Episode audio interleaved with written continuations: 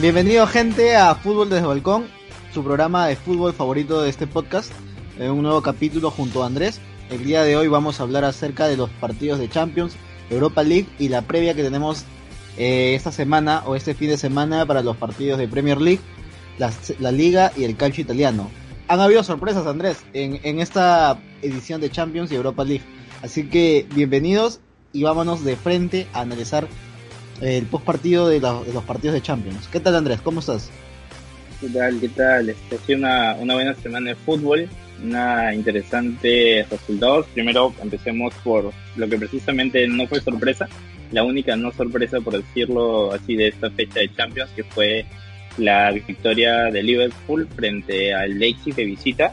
Eh, recordemos que no jugaron en Alemania por las restricciones. Goles de los de siempre, de Salah, de Mané y creo que lo positivo que se puede resaltar de, del partido es que Liverpool se le volvió a ver un equipo fluido, recuperando sensaciones. Eh, el Leipzig pues, a priori parecía que podía ser partido, pero no, no se encontró. Upamecano cometió diversos errores. Fue de alguna manera el mejor delantero de, de Liverpool fue Upamecano, que acaba de estar fichado por el Bayern para la próxima temporada pero a mí me sigue generando más dudas que certezas. Lo veo muy verde y creo que condiciones físicas tiene, pero condiciones tácticas le faltan bastante. Sí, y bueno, el Liverpool al menos en Europa, en Champions está, está cumpliendo, a diferencia de cómo va en la, en la actual Premier, con una serie de ratas que ha tenido. Entonces, eh, si bien es cierto, no teníamos duda de que Liverpool tal vez podría ganar este partido al Leipzig, generaba cierta expectativa de qué podía pasar, si iba a haber un nuevo tropezón de Jurgen Klopp y compañía, pero ganó con un sólido 2 a 0 y yo creo que a pesar de que un 2 a 0 no es una distancia o no es una cantidad de goles amplia, yo creo que esta serie ya está totalmente definida, a mi parecer. Sí, creo que Liverpool va a poder pasar esto y intentar recuperar sensaciones. Ahora pasamos al siguiente partido que fue la primera gran sorpresa de la fecha. el Barcelona tuvo Barcelona 1 contra 4 de PSG, el nuevo equipo de Mauricio Pochettino. ¿Cómo, ¿Cuál ha sido la sensación para ti? Eh, como lo mencioné el programa pasado, eh, si bien es cierto, el Barcelona venía de golear al Alavés eh, y llegaba con la moral muy alzada, y yo lo dije, ¿no? El Barcelona es un equipo que no sabes con qué versión te vas a tocar si te vas a tocar con una versión buena o una versión muy mala y una vez más el Barça nos demuestra que defensivamente está muy mal. Y este partido que tuvo Ronald Koeman planteando a mi parecer estuvo estuvo terrible. Puso a Piqué que recién se recuperaba de su lesión y no jugaba 90 días, lo puso de titular. Eh, con una formación en la, en la, saga central de Alba de lateral izquierdo, Lelet y Piqué de centrales y desde lateral derecho. Te hacen en el arco y Pedri, De Jong y Busquets en los, en los volantes y Griezmann, Messi y Dembélé en la delantera.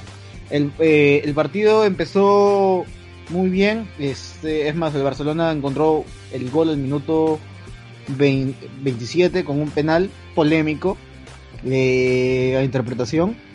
Messi lo convierte en gol, pero a partir de ese momento, a los 5 minutos, hubo una reacción del PSG con una actuación de Kylian Mbappé, con un hat-trick un joven, de verdad regateador, que destrozó al Barcelona. Lo que yo decía era, esperemos de que al menos el Barcelona pueda empatarlo ese partido, ganar por una diferencia mínima y que no haga un papelón y yo creo que una vez más ha vuelto a hacer un papelón. ¿Qué impresiones te dio a ti, Andrés? Y sobre todo creo que eh, el PSG eh, era interesante saber cómo iba reaccionar después del gol. Eh, el PSG parece que ya ha aprendido de las experiencias pasadas que ha tenido, ha sabido competir, le ha salido ese callo competitivo que muchas veces se le pide a los equipos champions. Eh, Mbappé me parece que antes de esperar el partido fue a buscar el partido. Eh, ha sido para mí probablemente junto con la exhibición que le vi contra Argentina en el Mundial o cuando estaba todavía en el Mónaco contra el Manchester City que dio la gran irrupción a nivel europeo, el mejor partido de su carrera.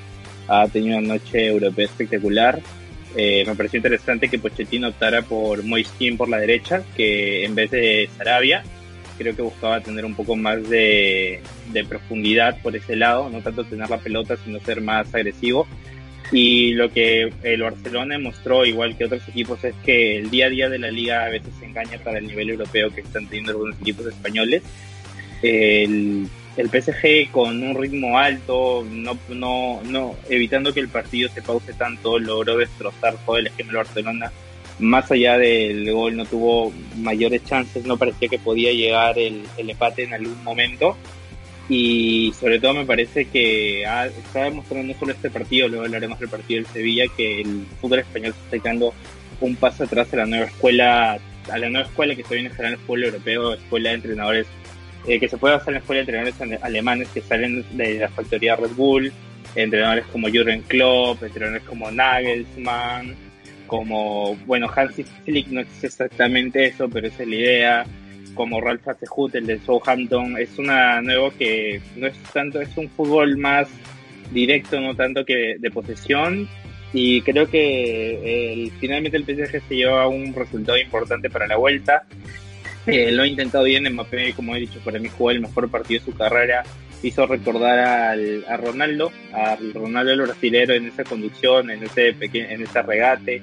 El primer gol fue un gol de en, en, un, espacio, en, un cuadradito amagó al Enlet, eh, definió, el segundo gol fue de estar en el área y el tercer gol fue un gol que hizo recordar incluso a Cristiano Ronaldo con esa conducción desde el medio campo, haciendo que, si no me equivoco, en ese momento el que lo defendía era Serginho de esto, un que se había eh, entrado a Mingueza, pero lo hizo recular, vio el espacio, la clavó en un ángulo y el PSG se lleva un resultado importante para la vuelta creo que el Barcelona lo que tiene que hacer es construir a partir de acá, intentar dar la cara eh, en Francia, precisamente porque es el PSG y tiene traumas anteriores que en este partido al menos demostró que, que los ha podido superar. No doy de todo perdió la eliminatoria y sobre todo que en la cara. y Cardi fue uno de los que me pareció que no, no estuvo. Con otro 9, el PSG hubiera metido más goles felizmente Mbappé salió, eh, Garratti dio un, no sé, a veces nos olvidamos de lo bueno que es Garratti por estar en un equipo como el Paris Saint Germain que en la liga francesa no tiene mayor repercusión y las lesiones, pero Garratti ha jugado de una manera espectacular, empezando como interior izquierdo, luego moviéndose a la media punta, no supieron qué hacer con él, Paredes jugó uno de los mejores partidos que recuerdo, Idris Alana Gueye fue cambiado, probablemente era el que estaba con las revoluciones a tope. El, de milagro no terminó con tarjeta roja y entró Ander Herrera para dar equilibrio ese medio campo y sobre todo el segundo tiempo se lo llevó por delante del Barcelona. Como digo, este, tener la, esa velocidad, esa intensidad de no parar hizo que incluso jugadores como Kurzawa, que no están pasando por su mejor momento de su carrera, ni mucho menos, parecieran dos, una flecha por el lado, igual que Florenti. Así es.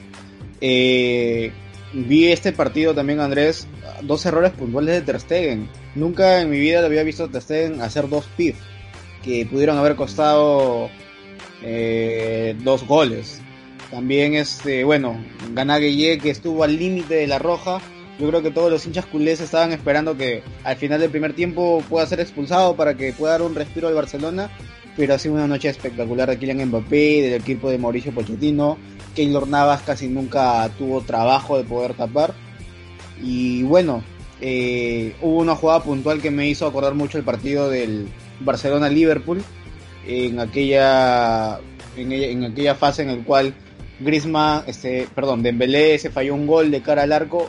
Lo mismo pasó en ese partido, que podría haber sido el 2 a 0. Le pegó, pero, pero fue una masita. Yo creo que varios hinchas eh, culés, varios hinchas del Barcelona están muy decepcionados de Dembélé.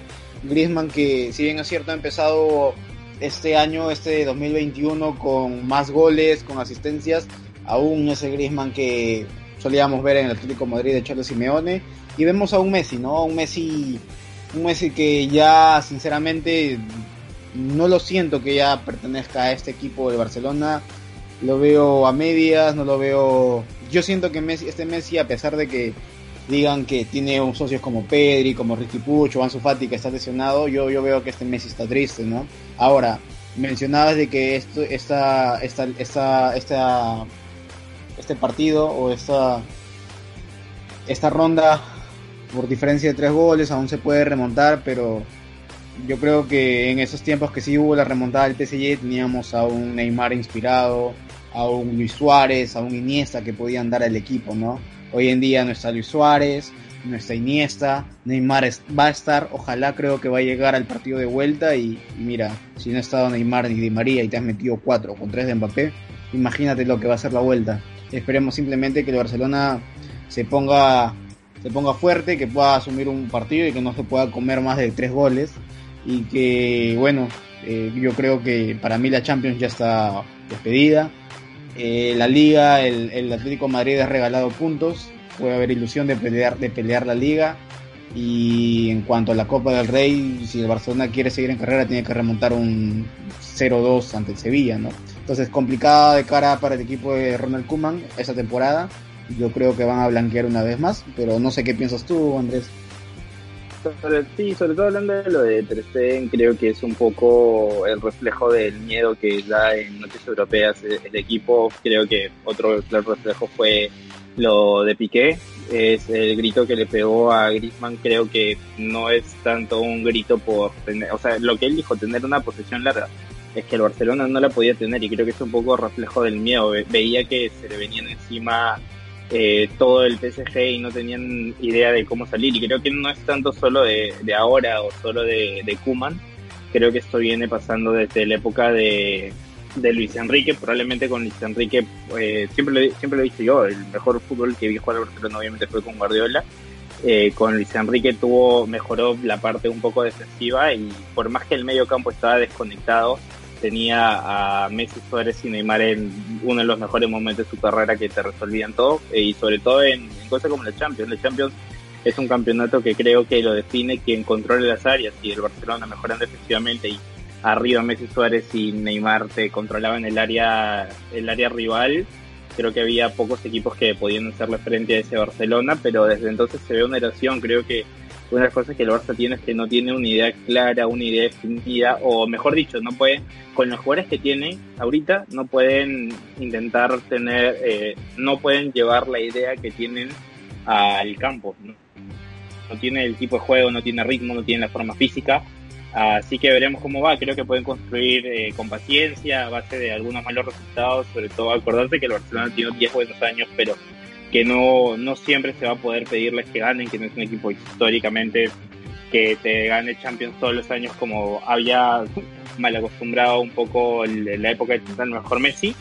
Y por darle algo de una ayuda a Griezmann, creo que Griezmann no siente que su equipo, obviamente si está Lionel, no vas a sentir que su equipo, a diferencia con el Atlético, creo que juega un poco condicionado por la posición del argentino, eh, ya no es el jugador de la Real Sociedad eh, que iba por la banda, que era que explotaba.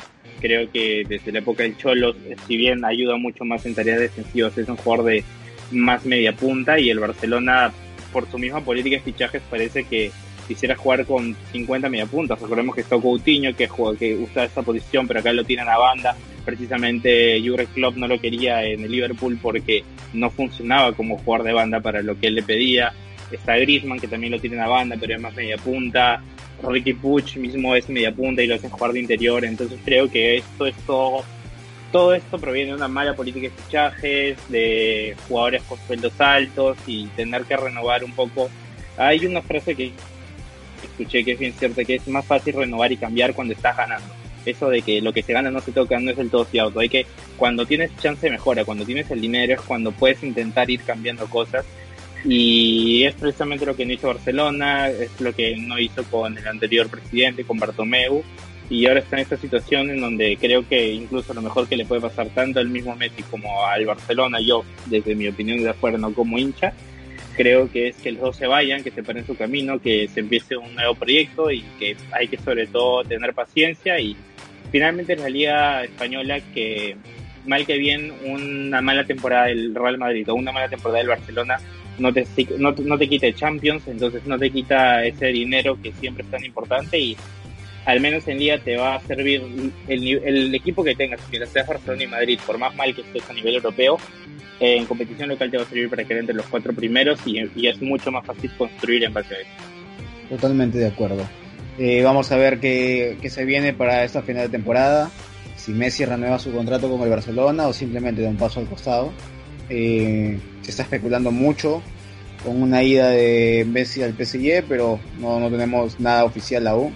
Yo supongo que Messi aún no está pensando en eso, simplemente en poder como Messi siempre ha estado acostumbrado a ganar, es un equipo o es un tipo que siempre, siempre quiere títulos o siempre quiere pelear o siempre quiere jugar, yo creo que ahora está enfocado en poder revertir algo y poder ganar algo para la afición blaugrana, ¿no? Sí, sobre todo veremos que, que se termine esa relación de la mejor manera, no como se pretendía terminar con el Burofax y nada, como si yo de Barcelona debería estar eternamente agradecido a Leo, polémicas aparte de sueldo y todo, que eso es no depende solo de Leo Messi, depende de la directiva y la forma en que gestionan. Eh, esperemos que sea de la mejor manera y siempre es lindo tener a un Barcelona fuerte a nivel europeo, pero creo que van a venir temporadas difíciles. Y ahora que estamos hablando de Mbappé, creo que podemos pasar a hablar del otro futbolista que parece eh, llamado a marcar la nueva época, que es Erling Brown Haaland, en el Sevilla 2 Borussia Dortmund 3, yo te tengo que confesar que estoy enamoradísimo de Haaland. Para mí el fichaje, para mi equipo que es el Real Madrid, más que Mbappé es Erling Brown Haaland. Es un jugador que te domina totalmente el área, es un jugador que es autosuficiente. El Sevilla venía de ganar siete partidos sin recibir goles, viene Haaland, le mete dos y da una asistencia. El Dortmund venía de perder partidos, está mal en la Bundesliga, está fuera de puestos Champions y se plantea en el Estadio Sánchez Pizjuán, le mete tres goles al Sevilla, lo da vuelta y como digo, la Champions es una competición completamente diferente a, las ligas. Debemos olvidar totalmente los resultados anteriores que han tenido, ver este partido y hay equipos que tienen esa, esa pasta para competir. El Sevilla tiene, sabemos que si este partido hubiera sido en Europa League lo gana el Sevilla, pero la Champions tiene otro aroma. Parece que los jugadores lo sienten. Creo que Lopetegui se equivocó marcando, mandando al Papu Gómez eh, por el lado izquierdo. Está muy escorado a la banda izquierda no se me intentaba meterse mucho al centro, pero se pisaba con Rakitic. Rakitic para mí no, no está en el nivel, creo que lo, eh, el cambio lógico que puede haber en el esquema del Sevilla mantenido el 4-3-3 es poner al Papu Gómez en la posición de interior de Rakitic, donde va a tener más libertad, en donde va a jugar un poco más parecido como jugaba en el Atalanta, puede hacer que funcione un poco más el equipo. Eh, creo que puede pasarse cuando vuelva a Campos de la lesión que tuvo y sobre todo creo que el Sevilla, por más eh, bien que empezó el partido, se encontró, como digo, con el cyborg Eric Brown Haaland, que cada pelota que tenía la intentaba patear. Es, es un animal, me encanta, me encanta Haaland. Y lo bueno es que el Sevilla metió gol al final del partido, entró Oscar Rodríguez al eh, casi metió un golazo de, pelota parada. Si el fútbol se basara en la pelota parada, creo que Oscar Rodríguez sería uno de los cinco mejores jugadores del mundo. Tiene un pie derecho exquisito y le dio vida con ese gol al final de Luke de Jong que entró por City después de un centro de Oscar Rodríguez de tiro libre y da vida para ver qué puede pasar en Alemania. Creo que el Sevilla tiene chances, eh, aún creo que puede pelearlo, que el Dortmund no es un equipo que precisamente tenga la mejor solidez defensiva, como dije, para mí la Champions es el fútbol de dominar las áreas, el área el área de atacante está completamente dominado por el Libra Holland, pero en defensa tiene muchas lagunas. Hummels desde hace varias temporadas no es el mismo Hummels que conocimos. Akanji no es precisamente el mejor este, en la hora de defensa, no tiene un portero top con clic. Así que creo que el partido está muy abierto y veremos cómo reacciona en tres semanas, si no me equivoco, es el partido, cómo puede plantarse el Sevilla en el Iduna, en el Signal Iduna Park, que finalmente se juega ahí. Sí, totalmente de acuerdo. Un Borussia Dortmund que, mira, tiene un técnico que está confirmado que va a salir a final de temporada y mira qué resultados te trae en Champions, ¿no? Eh, si bien es cierto, el Borussia la está pasando mal en Bundesliga, está muy irregular. Tuvo una noche exquisita Haaland, dos golazos. Es un jugador rápido, es un jugador que lee jugadas, es un jugador que asiste, para mí es muy completo. Eh, está, está joven, tiene todo el físico por delante. Eh, y bueno, me gustaría a mí más adelante ver a Haaland en un equipo más competitivo, sin quitarle sin quitarle mérito al Borussia Dortmund, que también ha tenido una muy buena época, es un equipo muy difícil, pero me gustaría ver a Haaland en un equipo grande como el Barcelona, el Real Madrid o en algún equipo inglés. Y también luego ver a Mbappé, ¿no? Que salga del PSG, que salga de su zona de confort y, y ver a dónde va, ¿no? Hoy por hoy yo creo que son uno de los dos mejores jugadores del mundo que se están perfilando a ganar todo, al igual que Messi y Cristiano Ronaldo en, su época. Eh, la pregunta es, este, hoy en día el, futuro que se hablaba, Andrés, ¿ya está presente? ¿Lo ves así? Creo que este, ese, se está haciendo un poco injusto ahí con Messi y Cristiano. Es verdad que el Barcelona está en su mejor época.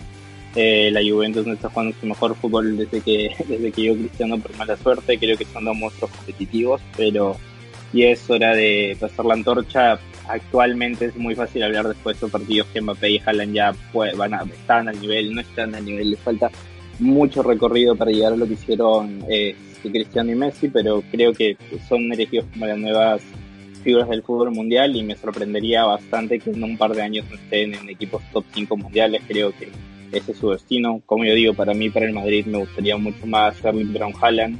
Creo que es un es letal, es más autosuficiente, que es un jugador que te va a hacer ganar campeonatos, que tiene el arco entre ceja y ceja y eso es lo que plantea con lo que es el fútbol. Me parece que eh, a mí Mbappé me hace recordar mucho, además de Ronaldo, el brasilero, el gordo del bueno, me hace recordar al Cristiano Ronaldo de los inicios del Manchester United o cuando recién hizo el Madrid, mientras que Erwin Blanco me hace recordar al Cristiano Ronaldo de los últimos años. Creo que ninguno me hace recordar a Messi por razones, Messi es un talento natural, pero Mbappé y Haaland creo que a base de trabajo están destinados a marcar el siguiente y no quiero dejar pasar el buen partido también que hizo Jadon Sancho. Eh, se habló mucho de su partida en Manchester United al inicio de la temporada, creo que no llegó a su nivel, pero este partido ha demostrado que también es otro jugador a tener en cuenta y lo que sí es cierto que dices, creo que ahí es hora que es un poco una pasada antorcha de la generación anterior a esta, que creo que la última vez que lo vimos fue hace 15 años, cuando recién empezamos a ver fútbol y ahora es, es otra y veremos cómo va. La generación pita muy bien, hay jugadores espectaculares, Haaland, Mbappé, los principales, pero no hay que mejores como Jadon Sancho, Mason Greenwood, Phil Foden, Bukayo Saka, Martin Odegaard.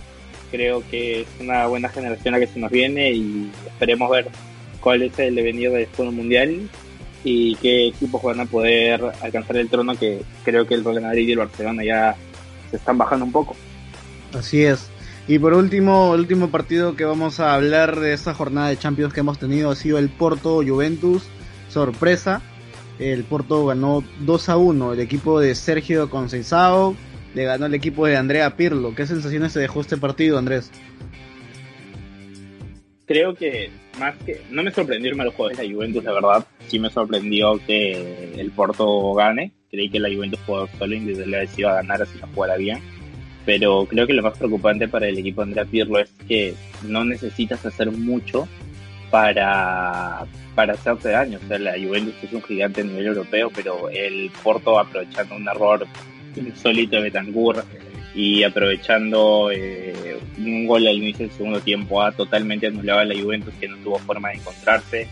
Es una imagen para mí clarísima que es Cristiano Ronaldo yendo personal a Marquezín retrocedía, veía que nadie presionaba y pegaba el grito en el cielo, que la Juventus es un equipo que parece que no se acostumbra a la idea de Pirlo, no, no, no, no lucha, no pelea y la única forma que tiene esa base de individualidad, ese gol fue un golazo de Chiesa y parece que la única forma que tiene la Juventus de, de llegar al gol no es a través del juego, sino por acciones individuales. Finalmente, si tienes a Cristiano, puedes ganar cualquier partido, pero es diferente tener a Cristiano Ronaldo que te puede ganar partidos a con un juego tan malo y bastante solo en que aparezca Chiesa o Kulusevski en una buena jornada y Cristiano Ronaldo que siempre debe estar ganar un campeonato. Sin embargo, creo que con el gol final en el Juventus Stadium lo van a poder dar vuelta, creo que va a pasar, pero es un toque de atención. No sé si no todos los técnicos primerizos leyendas del club son Pep Guardiola, que es un genio del fútbol, o Zinedine que tenía las herramientas necesarias y la forma de controlar el vestuario y los jugadores que tenía el Madrid para sacar de Champions enseguida. Creo que hay que tener paciencia y, ver cómo, cómo se puede armar la Juventus después de eso, porque como digo, eh, no, para mí, ojalá también que no van en la liga italiana, pero puede ser eh, eh, una otra debacle más en, en, Champions que finalmente si la Juventus se gastó lo que se gastó en Cristiano Ronaldo es porque la tarea pendiente es ganar el torneo internacional que no ganan hace muchos años y precisamente son el equipo que más finales ha perdido. Así es.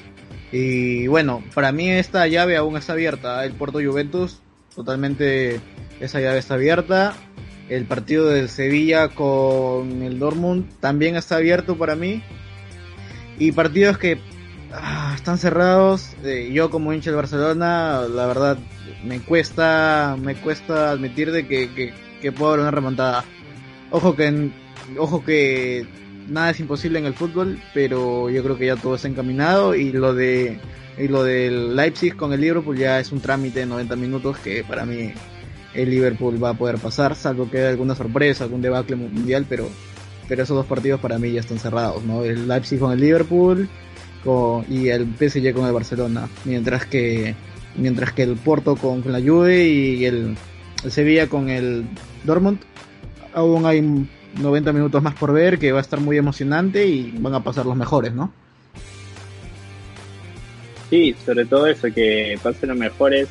Bueno, en esta empresa siempre pasan los mejores, que pase el que el que sepa cómo gestionar mejor el partido. Creo que sí, no hay ningún. Eh, hay partidos que ya están muy definidos, pero veremos. Finalmente, la Champions se puede pasar cualquier cosa en el mata-mata y sobre todo ver partidos. Eh, bonitos, entretenidos y veremos cómo, sobre todo lo que yo tengo mucho interés es ver cómo reacciona el Barça en, Francia después de un resultado así y hablando de resultados abultados, uno que no me imaginaba por nada se dio en Europa League, enfrentando a la Real Sociedad contra el Manchester United, el equipo de Ole Gunnar Solskjaer metió cuatro goles y creo que es un poco más, eh, es un poco reflejo lo que decía del fútbol español, creo que se está quedando un poco atrás, creo que está, no están teniendo, no están entendiendo que ahora en Europa se va a tener que jugar a otro ritmo, no tanto necesariamente entrar la posición del balón de forma tan horizontal, no fútbol vertical, están tocando los lados y cada vez que tocaba los lados parecía que le iba a perder, creo que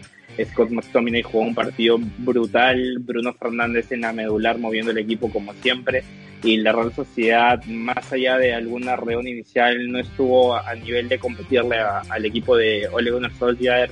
Creo que el 4-0 no miente, no es de casualidad. Eh, es, es, es, eso, es que el fútbol español se está quedando un poco atrás. No, no el fútbol español tal vez en sí, que sería exagerar, eh, pero el tipo de juego que están teniendo la mayoría de equipos se están quedando un paso atrás. Creo que pasa un poco como si necesitaran un tiempo muerto para cambiar las cosas. No pueden aguantar esos 45 minutos de fútbol frenético que ofrecen equipos, eh, los equipos alemanes, los equipos ingleses que creo que están dando un paso adelante. Esta eliminatoria la veo bastante cerrada. Eh, son 13 tiros que tuvo el Manchester United contra 8 en la Real Sociedad. Ha sido, creo que el Manchester United se puede dar por servido e incluso podría cambiar algunos piezas de cara al partido de Old Trafford y una pena que un equipo tan interesante como se veía la sociedad vaya a quedar, se haya quedado expuesto de tal manera porque creo que es un golpe anímico que le va a afectar también en la liga. Así es, una actuación espectacular de Bruno Fernández, dos, goles, un 4-0 contundente del United en España y, bueno, este creo que esta, esta, esta serie está liquidada, ya no, no, no creo o no se ve en Real Sociedad un juego en el cual te dé esperanzas de que pueda remontar un 4-0 en Old Trafford, ¿no? Sí, sobre todo eso, por más que, como he dicho, el día a día de la liga a veces miente mucho, pero en competiciones europeas se ve y se vio frente al Manchester United que la Real Sociedad no tuvo mucho que hacer, veremos cómo reacciona en Old Trafford, ojalá puedan darse una lavada de cara y también veremos cómo va en el siguiente partido de liga y cómo les ha afectado mentalmente este resultado. Y nada, en verdad es, es una pena porque a mí me gusta ver cómo juega la Sociedad, pero vemos que para Europa, para la liga muy bien, a pesar que también venía algunos bajones, jugaba, jugaba mejor de lo que los resultados decían, pero contra Manchester United se ha visto claramente que, que no ha podido ser. Y justamente hablando de equipos españoles, decía que no todos son igual. El Granada de Diego Martínez impuso al Nápoles de, del Nápoles de Gennaro Gattuso. Eh, Granada es un equipo que juega bastante, bastante bien al fútbol, que sabe, no es un fútbol vistoso, pero sabe exactamente qué es lo que quiere hacer. Creo que Diego Martínez es un excelente entrenador. Kennedy jugó un partidazo en Nápoles, no se vio en ningún momento en capacidad de reaccionar en el nuevo estadio, en el estadio nuevo Los Cármenes Creo que es una muy buena victoria de Granada. Creo que es una, esta puede ser una temporada, no te digo de ser campeones, pero una temporada de intentar llegar tal vez a unas semifinales por parte del equipo español. Y me parece que hace un par de meses se hablaba de la renovación de Gennaro Gattuso inminente. Luego empezó a haber una crisis de resultados, ganaban un partido, perdían dos, ganaban otro, perdían dos. Y no lo sé, porque esta vez a Nápoles no, no le vi una capacidad de reacción. Eh, lo vi un equipo perdido y es eh, no creo, la última imagen después del partido de la Juventus vio que los jugadores lo primero que hicieron fue abrazar a Gattuso. Creo que no es que hayan perdido la fe en Gennaro, pero que su idea no se ve planteada a la hora de, del equipo, que los jugadores no están al nivel que estaban hace un par de años, Insigne está perdido, Mertens está lesionado, Osimen fue una apuesta clara de, del Nápoles que no está funcionando de la mejor manera, Fabián Ruiz ha bajado mucho su nivel de lo que lo teníamos como titular indiscutible, pero para la Copa por España, ha bajado mucho su nivel, Di Lorenzo y Mario Ruiz no son laterales para un equipo que quiere pelear top en Europa y Maximovic y Ramani no, no, eh, no, no, son central, no, no tienen ningún jugador en las áreas que esté en un nivel que te pueda solventar el equipo.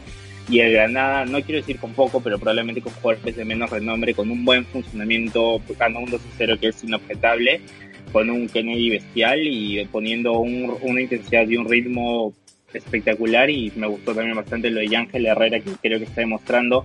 Recordemos que es propiedad del City, del Manchester City, o bueno, el City Football del Fútbol Group, no creo que lo veo bajo las zonas de Pep ocupando posiciones de medio centro, tal vez la de Rodri no creo finalmente que vaya, pero lo veo dando saldo a un mejor equipo y creo que la Premier League le viene muy bien a un equipo tal vez de zona media, media alta como el Southampton y ver el crecimiento que puede tener. Así es, eh, Granada 2, eh, Napoli 0, ¿no? Un gran partido de Kennedy, como, como hemos mencionado.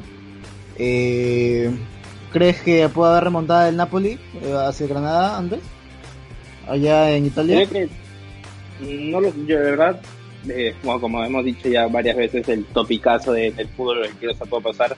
Creo que si Granada hace un partido inteligente, el Nápoles no va a poder encontrar las costuras y veremos hasta dónde puede llegar este equipo, que sería bonito ver eh, equipos que a priori no están entre tus, entre tus favoritos para llegar a instancias altas, eh, lograr un buen puesto. ¿Aló? Creo que perdimos conexión con Andrés. Eh, pero... Ah, ¿Se me escucha? Sí, sí, sí. no, decía que sería bonito ver equipos de equipos que no están a priori lograr un buen puesto y me parece bastante bien que creo que si es un partido inteligente el Granada de Diego Martínez no, no lo va a perder frente y veremos que finalmente siga con Gattuso en el banco del equipo italiano Así es, eh, y ojo que el Granada yo lo he visto jugar y es un equipo que sabe jugar cuando no tiene la pelota, es un equipo paciente y es muy ordenado cuando no tiene la pelota y cuando tiene que hacer una transición por un contragolpe, eh, ojo que sí te hace mucho daño y ojo con, con Roberto Soldado que a pesar de su edad eh, es un jugadorazo. Vamos a ver para este partido de vuelta que cómo el Granada puede llevar ese resultado a favor y cómo el Napoli de Gattuso puede revertirlo. Va a ser un partido muy atractivo de vuelta. Y por último, don Andrés, en, este, en esta jornada de Europa League tenemos a tu equipo, tú, tú como hincha gunner del Arsenal, empató de visita en Portugal contra el Benfica. Cuéntanos un poco acerca de las sensaciones de ese partido en el Estadio Olímpico. En, el Olímpico de Roma, este, creo que el Arsenal en la primera parte tuvo para meter un par de goles, o Amigan se falló una, una clarísima frente al arco y un penal infantil de... Yo he visto ese penal mil veces en Premier que no se cobra, pero esta vez se cobró, es cobrable. Y daba la sensación que el Arsenal podía cometer un Arsenal, un partido que parecía que lo podía tener controlado, que merecería estar ganando, le termina metiendo un gol. Leno termina sacando una espectacular. Shaka, eh, parecía que después de gol el Arsenal se podía venir abajo, pero reaccionó bastante bien. Bukayo Saka, nuestro niño de oro, eh, hizo el empate. Luego Bameyang tuvo otra más que falló frente a mano a mano. Eh, creo que el Arsenal mereció más, pero el 1-1 no es un más resultado visto como se dio el partido. Me gustó bastante el partido de Martino de Ar, creo que es el mejor partido en los tres que ha tenido en el Arsenal. Hasta ahora Smith Rowe eh, creo que no, no jugó como venía jugando antes, pero es normal, no le puedes exigir un nivel espectacular a un chico de 20 años todos los partidos. Eh, me pareció un partido digno del Arsenal, más allá de ese error puntual que generó el 1-1, eh, perdón, el 1-0 para el Benfica. Creo que el Arsenal jugó bien, veremos en cómo en Inglaterra se plantea la vuelta. Creo que tiene muchas chances de pasar el Arsenal y al fin y al cabo es lo, último en lo que se agarra para clasificar a Champions League. es, es, campeonar la Europa League porque en Liga está muy lejos. Me gusta que la idea de Arteta cada vez se ve más clara. Jugadores como eh, Saka y Smith Rowe dieron un paso adelante. Y nada, sobre todo creo que hay que tener esperanza en ese proyecto, tener fe, dejarle tiempo y como he dicho, tal vez los resultados no se den del todo, pero si la idea del juego está bien, poco a poco van a ir llegando los resultados. Así es, eh, la llave aún está abierta. Vamos a ver qué, prepara de vuelta el Mister Arteta, pero creo que todo va encaminado para que, el Arsenal pueda, pueda pasar. Eh, si no, aún así no bajando el mérito del Benfica, que también es un equipo muy duro. Pero bueno, vamos a ver. Esto ha sido la jornada de Champions League y de Europa League, Andrés, en esta, en esta primera fecha, ¿no? Así que esperemos estos partidos de vueltas en tres semanas. Ojo que la próxima semana aún va a haber más fechas que vamos a estar anunciando más, más detalladamente, vamos a ir haciendo análisis. Pero a partir de ahora vamos a hablar de la previa, nos vamos volando hacia la Premier League, Andrés. Sí, es la Premier League donde ahorita está jugando un Wolverhampton Leeds que está 0-0 empezando. Eh, veremos probablemente al final, les diremos cuánto, cuánto acaba el partido o cuánto va. Eh, el primer partido interesante se presenta mañana. El Southampton, que después de ganar al Liverpool viene perdiendo 6 o 7 al hilo, eh, va a jugar contra el Chelsea de Tuchel, que todavía no le han podido marcar gol. El Southampton va con la formación de siempre, con ese 4-2-2-2, esa formación félica.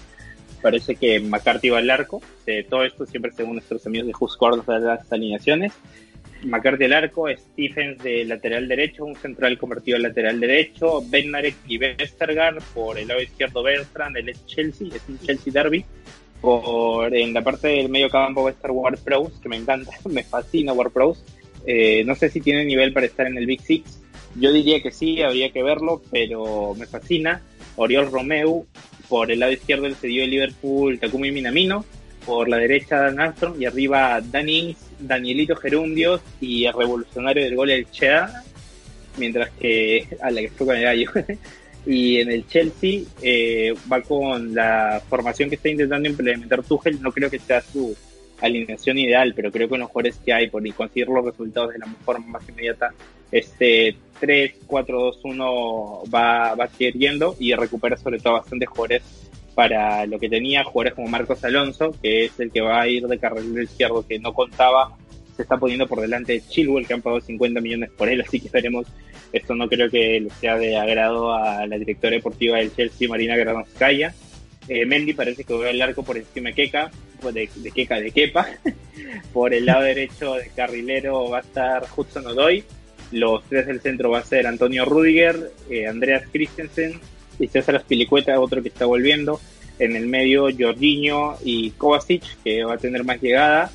Eh, Timo Werner de media punta o extremo tirador a la izquierda. Mason Mount, media punta. y arriba, Tammy Abraham. Veremos finalmente qué es con Kai Havertz, es un jugador por el cual se ha invertido mucho.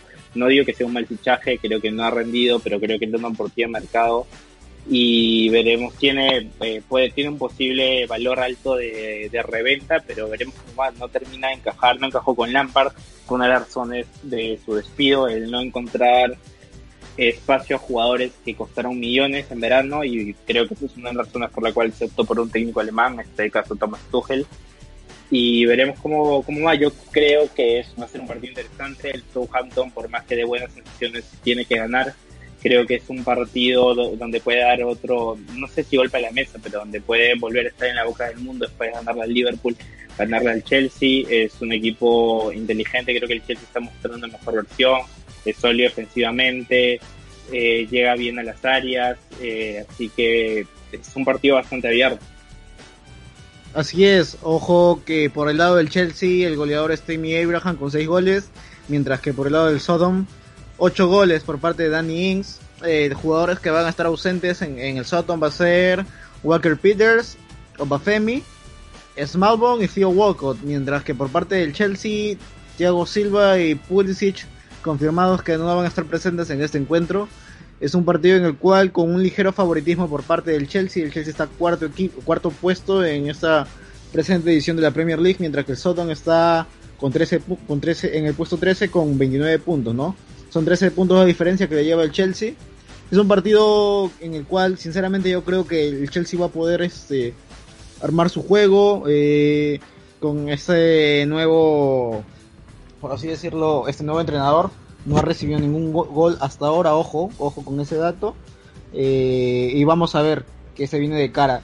Sinceramente yo pienso que el Chelsea va a estar va, a ser favorito y vamos a ver a ojalá ver a, ese, Timo Werner, ¿no? Que, que, pueda hacer goles, ¿no? Que parece lo han traído y, pueda responder ante, estos fichajes, ¿no? Sí, sobre todo eso, era una mejor versión de Timo Werner, a ver si Takumi Minamino puede dar la victoria de Southampton y darle una mano al club de, al que pertenece, que es eh, Liverpool. Bueno, es momento de hablar del derby de Merseyside, hablando precisamente de Liverpool. Se enfrentan los dos equipos de, de la ciudad de Liverpool que van a necesitan los puntos como sea el equipo de Jurgen Klopp y el equipo de Carleton Ancelotti los dos con la misión de clasificar a Champions League. El Liverpool tiene la necesidad, la obligación, el Everton sueña con eso. Eh, bueno, eh, la alineación prevista va a ser Allison en el arco, los cuatro del fondo va a ser los laterales ya conocidos Alexander Allen y Robertson, en el medio parece que va a seguir Henderson de central con Kabak. Eh, en el medio campo de número 6 va a estar Thiago, por los lados va a estar Wijnaldum y más llegador Curtis Jones, es un jugador que me encanta, me, me fascina, me hace recordar a, a, un jugador llegador con gol. Creo que es un poco lo que eh, le daba Oxlade Chamberlain, ese Liverpool de Jurgen Club. Arriba los tres de siempre, eh, Mohamed Salah, Sadio Mané y Roberto Firmino. Por el lado del Everton va a ir con un 4-3-3, que va a ser Mason Holgate eh, de lateral derecho. Yo creo, acá dicen que es Holgate, yo creo que va a ser Ben Godfrey. Eh, centrales estaría Holgate y, y King por la izquierda Digné, uno de los tres mejores laterales izquierdos de la Premier. Eh, en el medio vuelve Alan, Besar Ducuré y, ben, y Tom Davis. En la parte de arriba los tres está Richard Wilson por la izquierda, James Rodríguez por la derecha, que sabemos que cae bastante al medio, y Calvert Lewin, el goleador del equipo. Eh, ¿Cuáles son tus impresiones del partido? ¿Qué crees que pueda pasar? Eh, Andrés, es un partido muy importante. Eh, está en el puesto 6 está Liverpool con 40 puntos y el Everton está pisando los talones con 37 puntos. Eh, el Liverpool de Jurgen Klopp tiene que pelear por puestos Champions. Sabemos de que ya el City ya está pegando alto vuelo, está más sólido que nunca en la punta, pero el Liverpool aún tiene que pelear por puestos Champions. Así que tiene que ponerse las pilas. Viene con una inyección emocional de haber ganado 2 a 0 a Leipzig y este es el momento de que pueda seguir demostrando. Sin embargo, por, por parte de, del Everton, eh, tiene muy buenos jugadores. esa delantera de James Rodríguez, Calvert Lewin y Richarlison son muy buenos.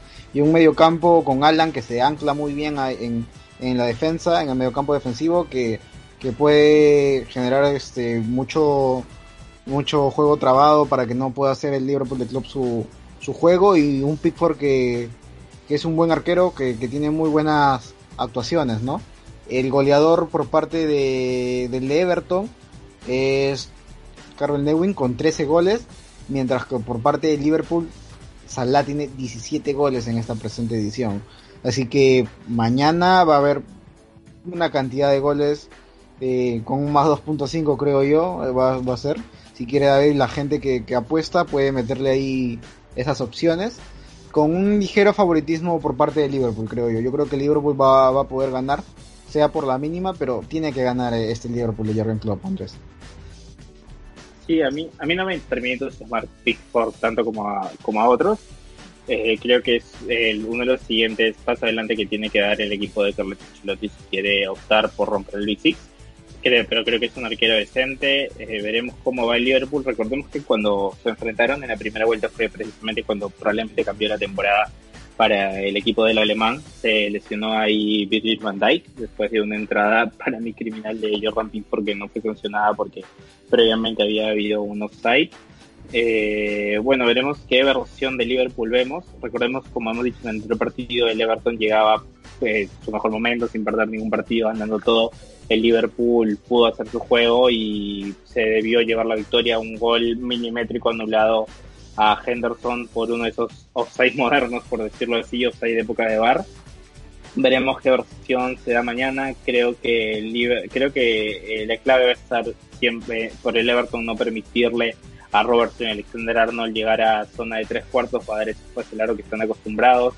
Sabemos que Salah por más de los goles que estén en su mejor momento, y vemos que la Allison tuvo buenas paradas en la temporada, el partido pasado en Champions League.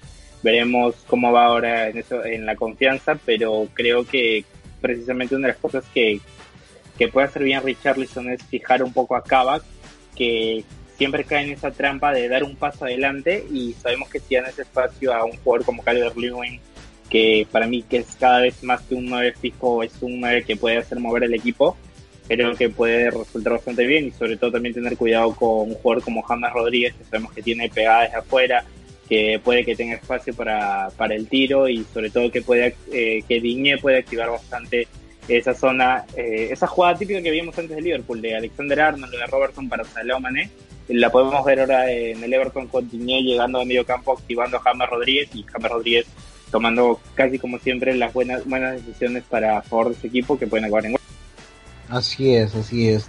Y bueno, es un partido, es un partido muy atractivo de Champions, de Champions, perdón, de Premier League este fin de semana. ¿Y qué te parece si nos vamos a hablar ahora del West Ham con el contra el Tottenham, contra los Spurs de Mourinho, Andrés? Sí, otro partido interesante. El West Ham está en una posición en donde probablemente no se esperaba estar y no se esperaba con David Moyes en el banco verlo en una posición así. Eh, el Tottenham de Mourinho que no viene dejando las mejores sensaciones últimamente. Eh, el West Ham va con el ya ahora conocido 3-4-2-1 con Fabianski en el arco. Isa Diop, eh, Craig Dawson con 800 años aún defendiendo y Aaron Creswell que funciona eh, de tercer central, falso lateral. Por la parte de arriba parece que va a estar, por la parte de los extremos va a estar Kufal eh, y por la parte izquierda va a estar Johnson, uno de los canteranos del, del West Ham. En el medio va a estar Declan Rice, que creo que está para dar salto a un equipo más grande, y Thomas Sush, ¿cómo lo pronunciamos? Thomas Sush, que está siendo uno de los jugadores con, sí, Thomas Sush, que está siendo uno de los jugadores con gol, llegando de medio campo, llegando y sobre todo con, eh, aprovechando su altura con cabezazo. Va a jugar Lanzini en la media punta, parece que vuelve Manu Lanzini, no sé si para los 90 minutos, creo que no está para los 90 minutos. Y Jesse Lingard, la más reciente incorporación, eh, está intentando traer a la banda de nuevo y parece que Jarrod Bowen, ante la lesión de Miquel Antonio, ¿quién diría que el West Ham se equivocaría al vender a Sebastián Aller, que era su único nuevo suplente? vendieron a Sebastián Aller, que era el único 9 que había, que para mí debía ser titular, debía el West Ham buscar otra forma de jugar para activar a Sebastián Aller, es un jugadorazo. Bueno, quedaron solo con Michael Antonio, que funciona más para lo que quiere David Moy.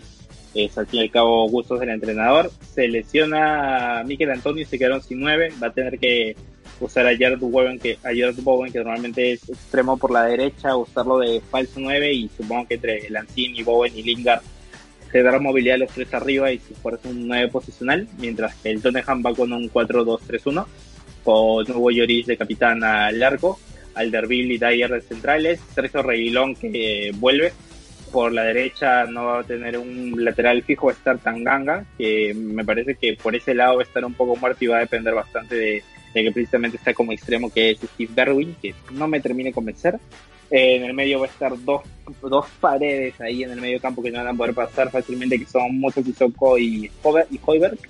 Por la parte izquierda va a estar Song Heung-min, en la media punta en Don Belé, que cada vez me está gustando más, y arriba en la punta de ataque Harry Kane. Creo que es un partido que se le puede complicar de más. El Tottenham hemos visto el mismo guion de Tottenham precisamente contra el West Ham, que ganaba 3 0 y se lo empataron con el mejor gol que Lanzini marcó en su carrera. Eh, creo que el Tottenham está cometiendo ¿eh? muchas veces un gol espectacular, no sé cuántas veces más le va a salir.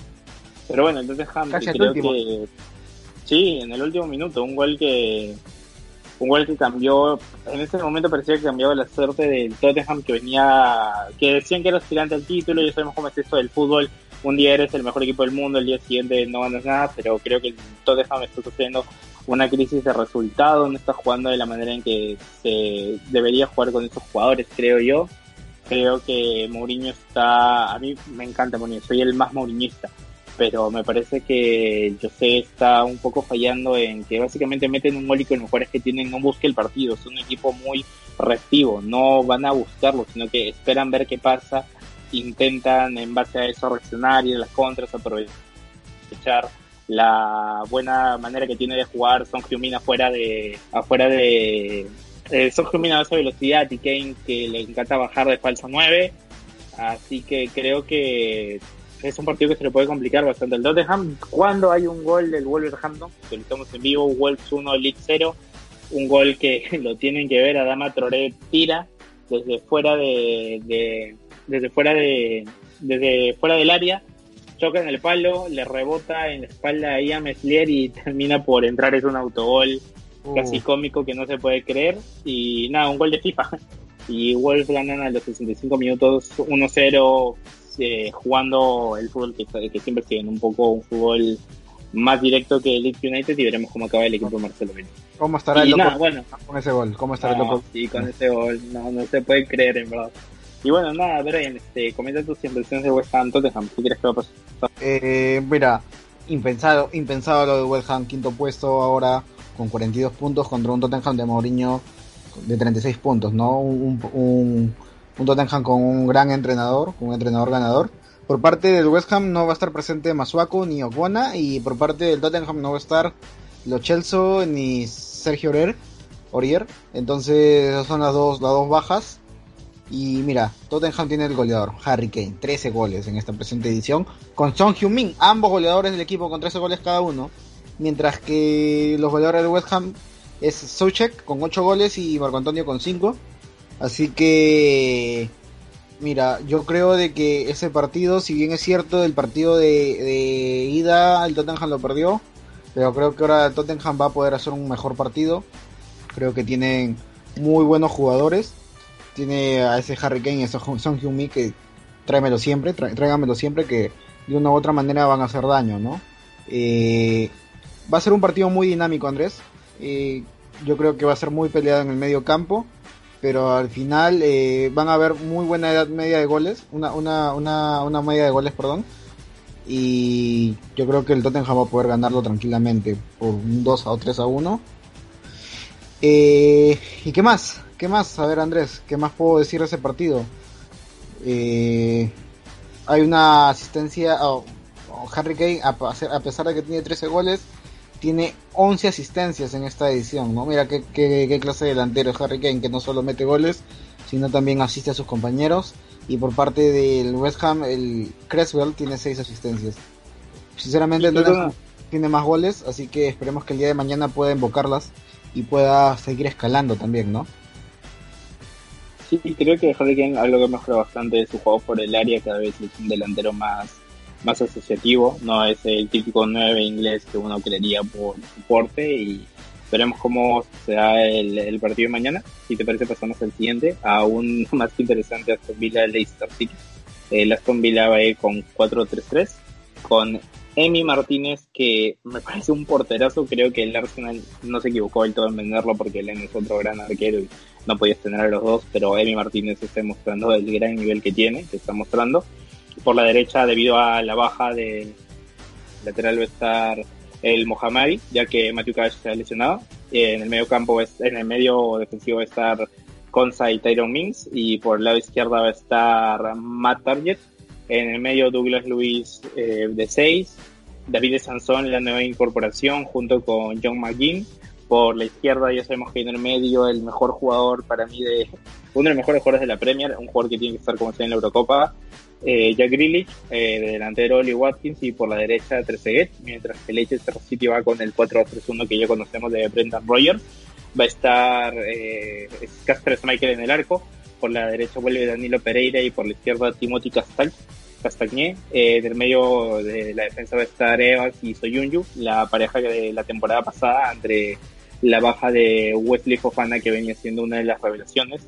En Didi en el medio para soportar al equipo, Yuri Tielemans cayendo un poco más de, interior, James Madison para la creatividad, por, la, por el lado derecho Al Brighton, por la, el lado izquierdo Harvey Barnes que cada vez está mostrando un mejor nivel y no sé yo si ya está para un Big Six, aunque bueno, veremos, el Leicester es el equipo que más preparado está para romper el Big Six. Y Jamie Barr de arriba. Creo que va a ser un partido interesante, un partido de dos equipos que el Aston Villa sí es una sorpresa en el nivel que ha jugado, en el nivel que está sobre todo por cómo se salvó la anterior temporada. El Leicester City afirmando que lo de la temporada pasada no fue una simple casualidad de clasificar a Champions.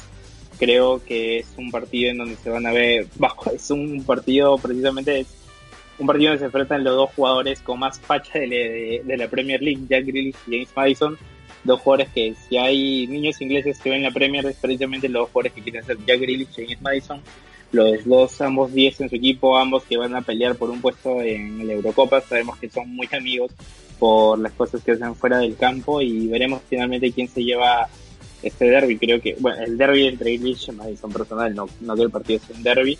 Veremos quién se lo lleva. El Aston Villa que tiene dos partidos menos y se puede acercar a posiciones europeas.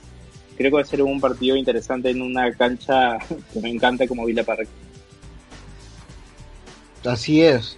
Eh, las bajas por parte del Aston Villa es eh, y Matthew Cash Mientras que Leicester tenemos a Dennis Pratt, a Wesley Fofana, a Wes Morgan, a José Pérez y a James Justin eh, de bajas. Y por parte de los goleadores tenemos a los goleadores de Aston Villa, a Watkins, el ex Brentford con 10 goles y a James Vardy con 12 goles. Eh, y el segundo máximo goleador del equipo por parte de Aston Villa es Grealish y Barnes con, Grealish con 6 goles y Barnes con 8 goles, ¿no? Entonces, eh, eso, esta clase de jugadores, ¿no? Bardi en un equipo, Watkins en el otro equipo, Grealish en, el Villa y, y, Madison también, hace que sea un partido muy atractivo. Sinceramente, los partidos que le he visto a Grealish jugar me ha, me ha dejado con la boca abierta. Qué pedazo de jugador, qué buen 10 es ese jugador.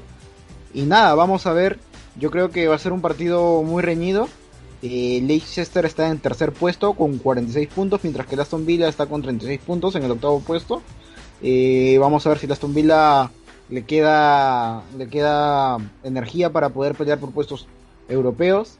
Así que esperemos, Andrés, que mañana, o que mejor dicho, que el domingo sea un día o una jornada espectacular donde queramos ver un buen espectáculo de fútbol y que pueda ganar el mejor, ¿no? Sobre todo eso, ver un partido interesante con muchas ocasiones, creo que es eh, dos equipos que se presentan para eso. Y hablando de buenos partidos, creo que pasamos al partido de, del fin de semana a priori, que va a ser ese Arsenal Manchester City. Se va a enfrentar eh, maestro contra alumno. Recordemos que Mikel Arteta hasta la temporada pasada, bueno, mitad de temporada que fue cuando vino al Arsenal, cuando tomó las riendas era el segundo al mando en el Manchester City. El Arsenal ya hace bastante tiempo dejó jugar con ese 5-2-3 que Arteta usó simplemente porque le faltaban jugadores para las posiciones que quería. Y va con el 4-2-3-1, que puede ser un 4-3-3. Parece que va a ir Berleno al arco, como es evidente. Por el lado derecho va estar Bellerín. Por la izquierda vuelve Tierney, que era una de las piezas fundamentales del equipo para generar juego. en la defensa va estar la dupla brasileña David Luis y Gabriel Magaláes. En el medio campo, debido a la baja de Tomás Parte y Bestar Shaka y Dani Ceballos, que puede dar un poco más de profundidad. Veremos qué versión del ex, bueno, todavía hombre de Real Madrid eh, vemos. Y hablando de Real Madrid, parece, todo parece indicar que Odegaard va a la media punta. Creo que es un partido en donde va a poder desenvolverse bastante bien el noruego por la izquierda ya conocemos Saka, por la derecha Smith Rowe. Creo que eh, por la izquierda finalmente va a ir Smith Rowe y por la derecha Saka para mí. Veremos un planteamiento. Y arriba Pierre Emerick Aubameyang, el capitán.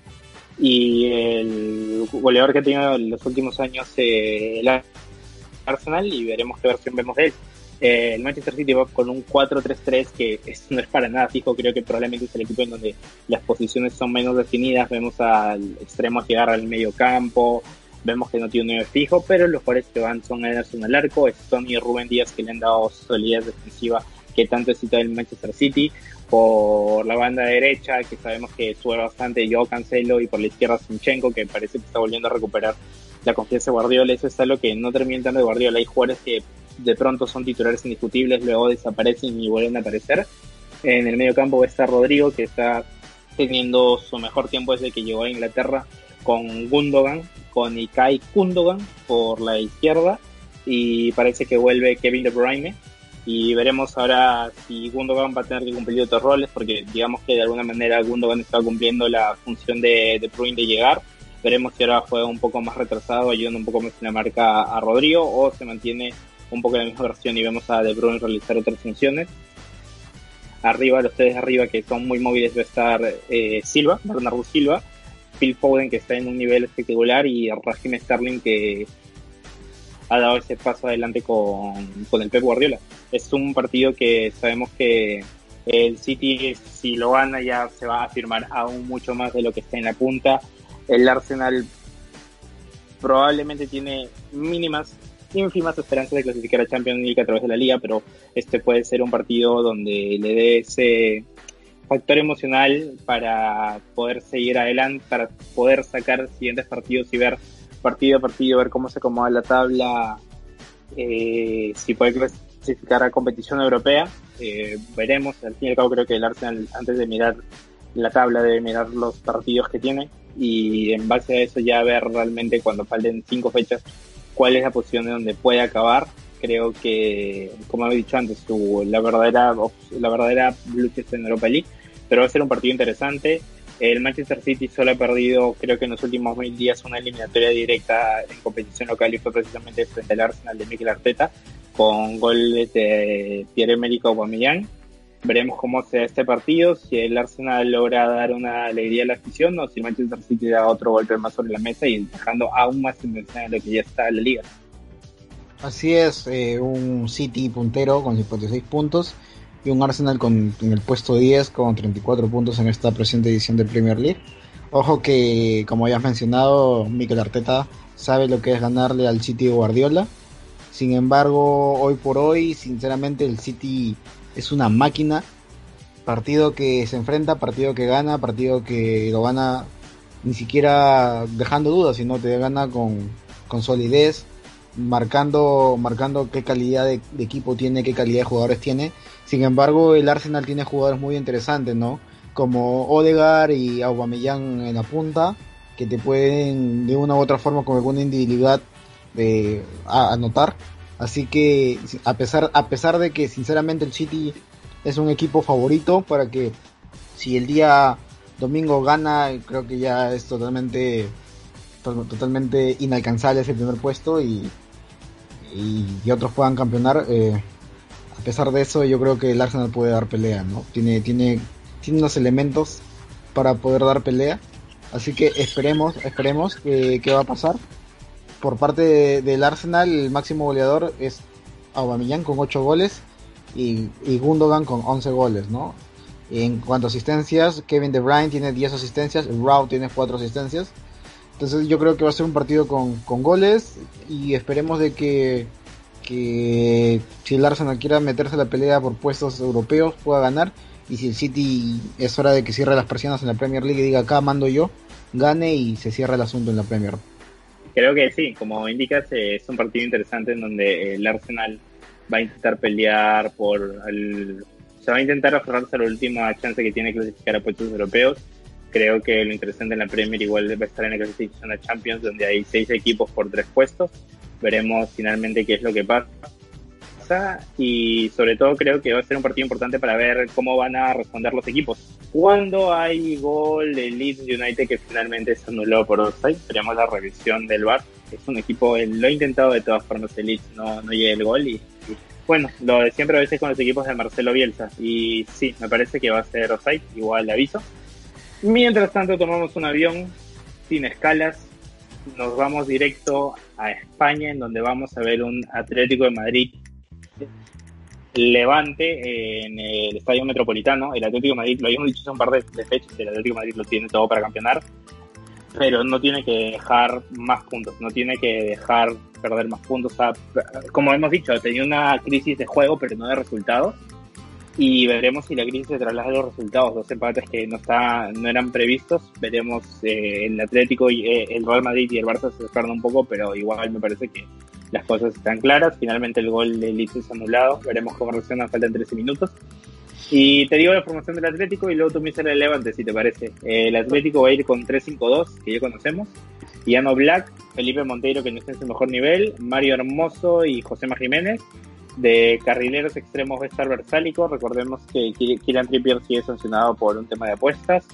Va a estar Felipe, eh, Felipe digo, este, Ferreira Carrasco por la izquierda, en el medio con Dogbia sosteniendo el equipo, Marcos Llorente como llegador, y sabemos que le encanta llegar a línea de tres cuartos, cada vez que llega a línea de tres cuartos sabemos que va a ocurrir peligro, sobre todo si va a estar, bueno, y Coque por la derecha, y decía el peligro estar sobre todo si está Luis Suárez en el área, y vuelve yo Félix, que veremos si vuelve a dar ese, ese fútbol que estamos viendo más fluido el Atlético Madrid, y pasamos a Levante.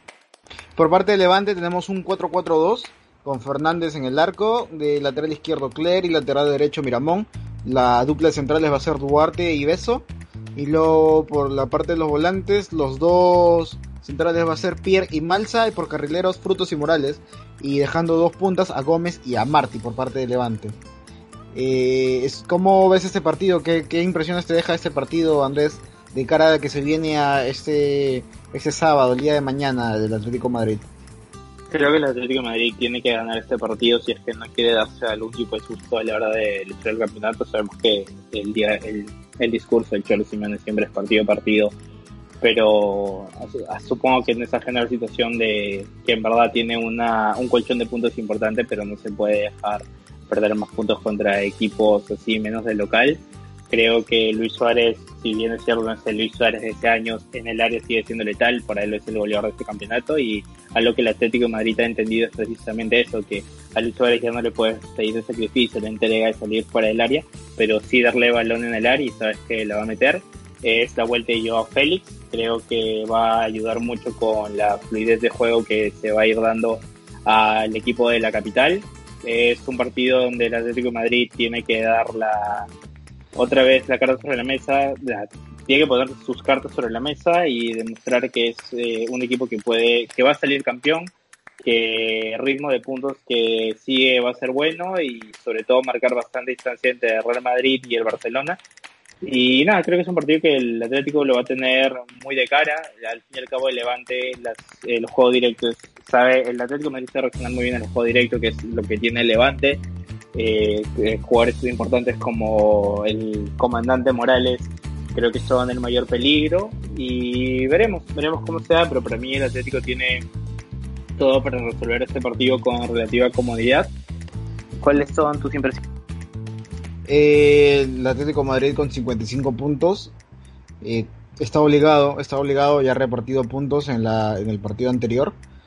Eh, Suárez y, para mí Suárez es el máximo máximo goleador. Ah, para mí es uno de los mejores nueve que he visto en estos últimos años, sinceramente. Es el máximo goleador ahorita de, la presente edición de, la liga. El Levante, su máximo goleador es Morales con, con 10 goles y no va a estar.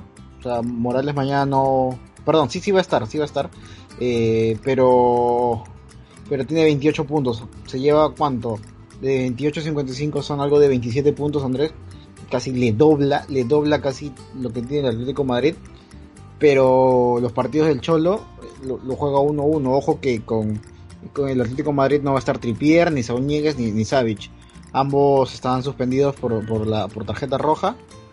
Eh, y nada, yo creo que el Atlético Madrid, a pesar de que no tenga un juego vistoso, un juego lindo, eh, está obligado a ganar por, con gol sea de pecho, de pierna o de rebote, tiene, que ganar si, si quiere soñar con, con, esta, con esta liga, ¿no? Ojo que todavía el Atlético Madrid está en competencia eh, de, Champions, así que el Cholo tiene que también saber dosificar cómo, que se va a venir para esta semana de, Champions. Y, bueno, vamos a, ver qué, sucede, pero yo creo que el Atlético Madrid lo va a ganar a, Levante, ¿no? Sin embargo, Levante es un equipo eh, muchas veces que, que te puede complicar el partido durante este trámite, ¿no? Va a ser un partido trabado. Veo que va a ser un partido trabado, pero de una u otra forma el Atlético Madrid va a poder ganarlo. Sí, va a ser un partido lindo de ver y ahora que estamos hablando precisamente de un equipo de la capital pasamos al otro. Esta vez pasamos al Real Madrid que va a enfrentar al Real Valladolid en el Estadio José Zorrilla. El Real Valladolid que se ve complicado con el descenso.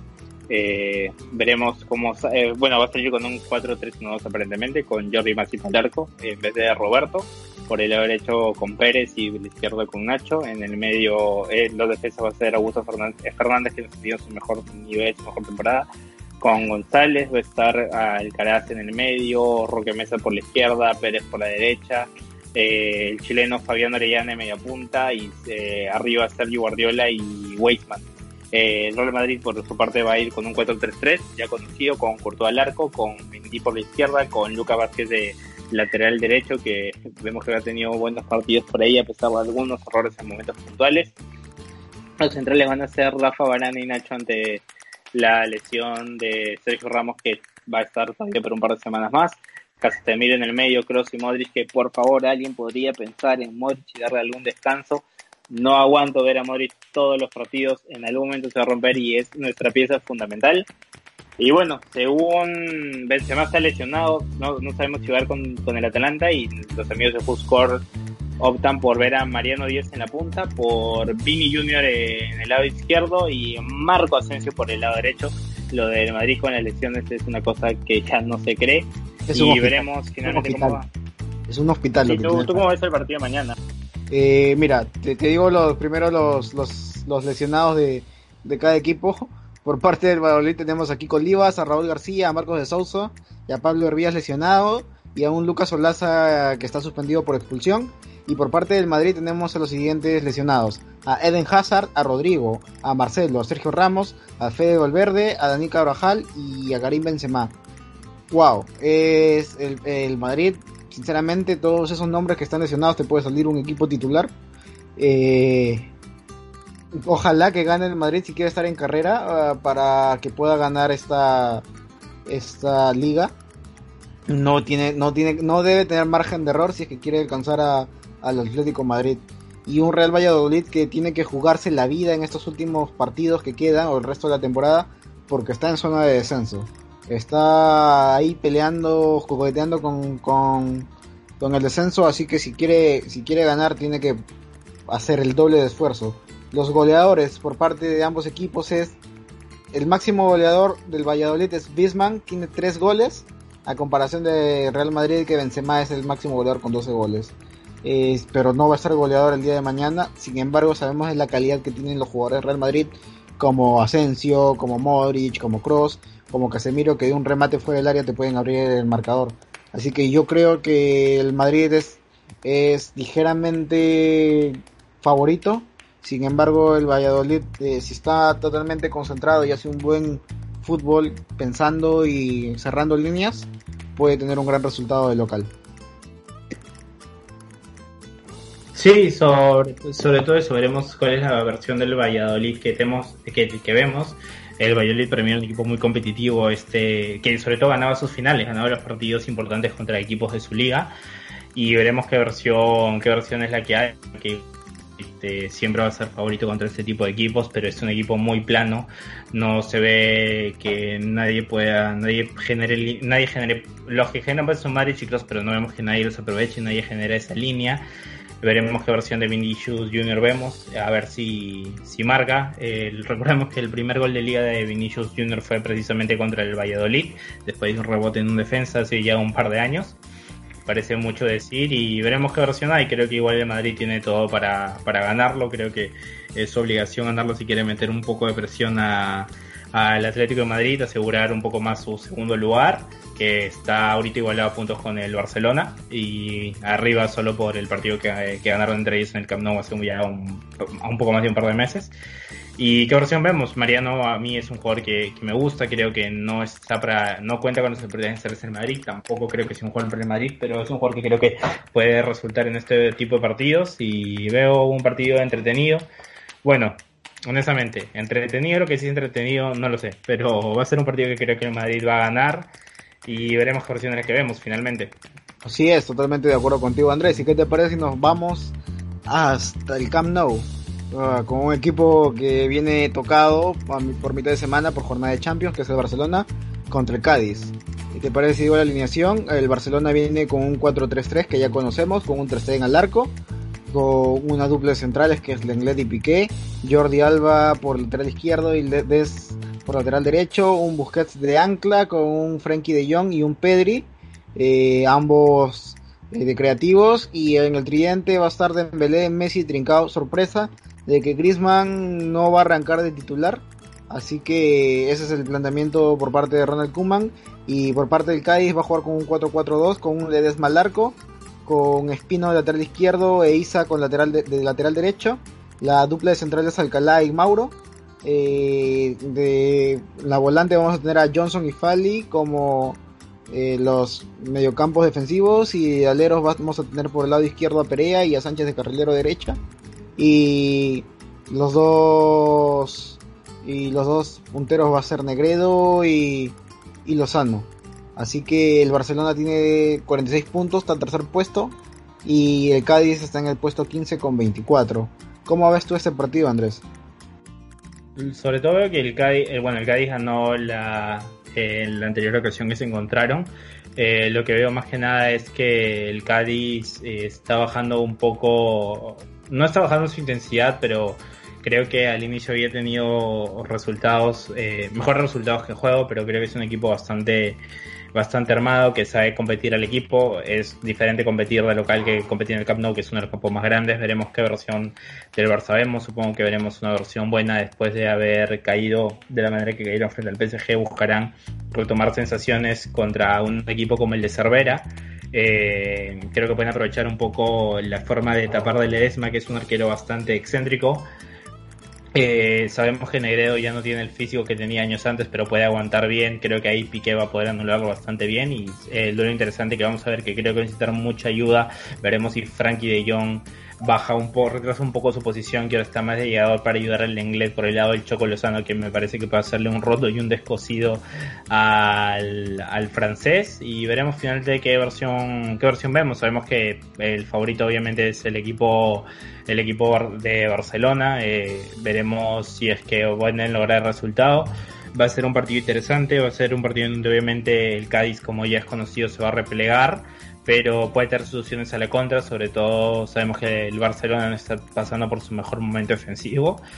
Y creo que finalmente si el Cádiz puede lograr sacar un resultado, es un resultado que va a seguir tocando al Barcelona, sobre todo cuando eh, cerca está el partido contra el Sevilla, la vuelta de las semifinales de la Copa de Rey y veremos en qué situación es la que llega. Igual estoy interesado en ver cómo va a ser la actuación de Pedri, Trincao arrancando aparentemente titular, cómo va por esa zona derecha. Y sobre todo Dembélé es un jugador que yo creo que sigue siendo muy válido si es que tiene continuidad. Bueno, esperemos que Dembélé pueda seguir haciendo algo a comparación de todo lo que se le ha pagado para para que venga el Barcelona de la salida de Neymar. Personalmente creo que nunca va a dar la talla para el Barcelona. No sé, no sé si por, por, el sistema de juego o qué ha pasado con este jugador. Pero yo creo que el Barcelona va a ganar, va a ganar este, este partido tranquilamente.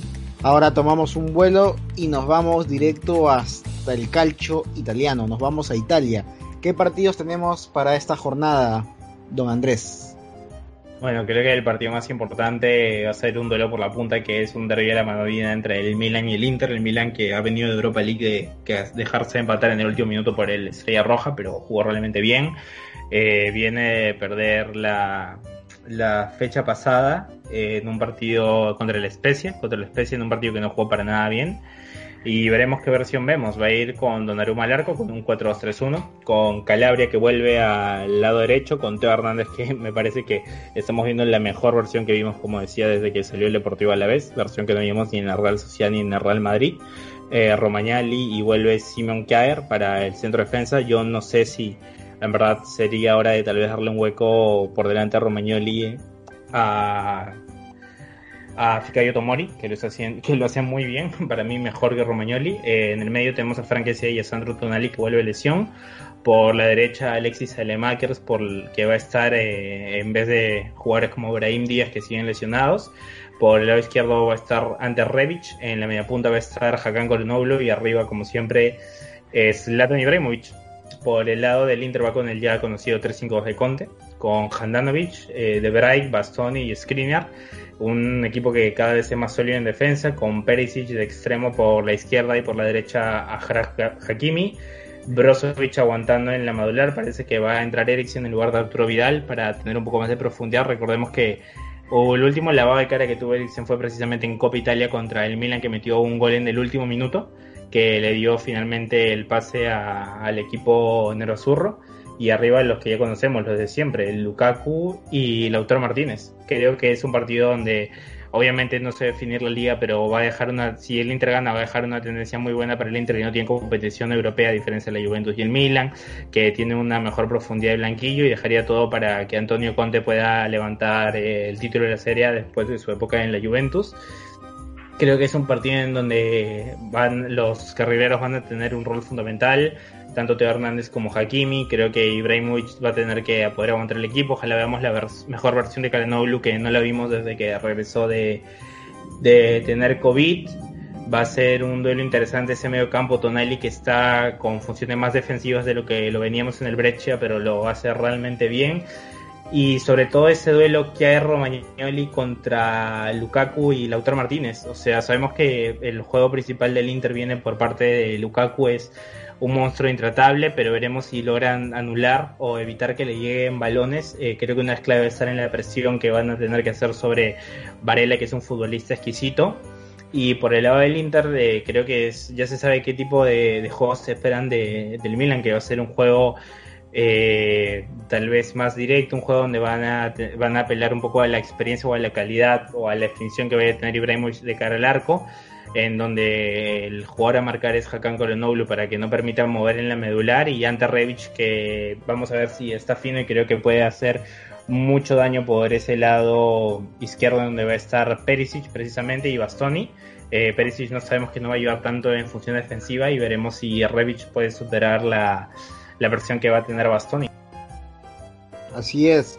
Eh, y ojo con esa con ese duelo de Zlatan Ibrahimovic con Lukaku, ¿no? Que lo vimos en la Copa Italia, ese, encuentro, ese encontronazo que tuvieron y hoy, o mejor dicho, este fin de semana nuevamente se van a encontrar. Ambos goleadores de sus equipos, respectivamente 14 eh, goles para Ibrahimovic y Lukaku con 16 goles.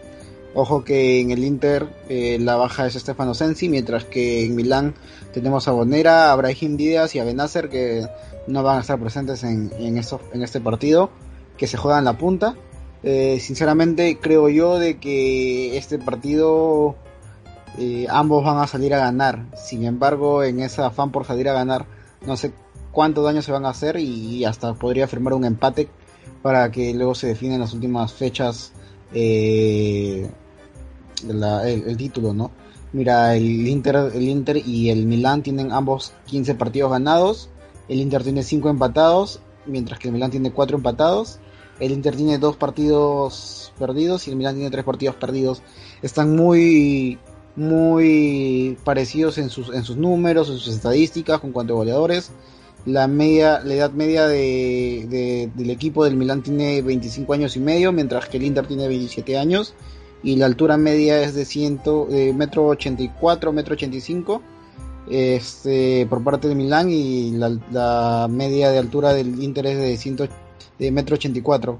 Así que está muy parejo, Andrés. ¿Cómo, ¿Cómo ves este partido? ¿Qué sensaciones te deja en el sentido de para ti quién, quién se lleva este partido? Sí, es un partido que va a estar bastante parejo. Creo que es un partido donde se va a definir como todos los clásicos en pequeños detalles. Veremos de nuevo ese encuentro Lukaku-Slatan. Yo, como con mi corazón del Milan, diría que me gustaría que se lo lleve el Milan, pero creo que más allá del resultado que se vaya a dar, el Inter tiene toda la chance de, salir campeón. Y sobre todo veremos eh, eh, un duelo interesante entre planteamientos. Creo que la pizarra de Conte es mucho mejor que la pizarra de Pioli, pero veremos sobre todo cómo reacciona el Milan Ahora ha tenido más ahí una serie de resultados negativos y si logra levantar cabeza. Si te parece, pasamos al último partido que, al último partido que vamos a hacer la previa, también en la Serie A. Probablemente puede ser el último partido de Gatuso a mandos del Nápoles, que va a ser el Atalanta contra el Nápoles.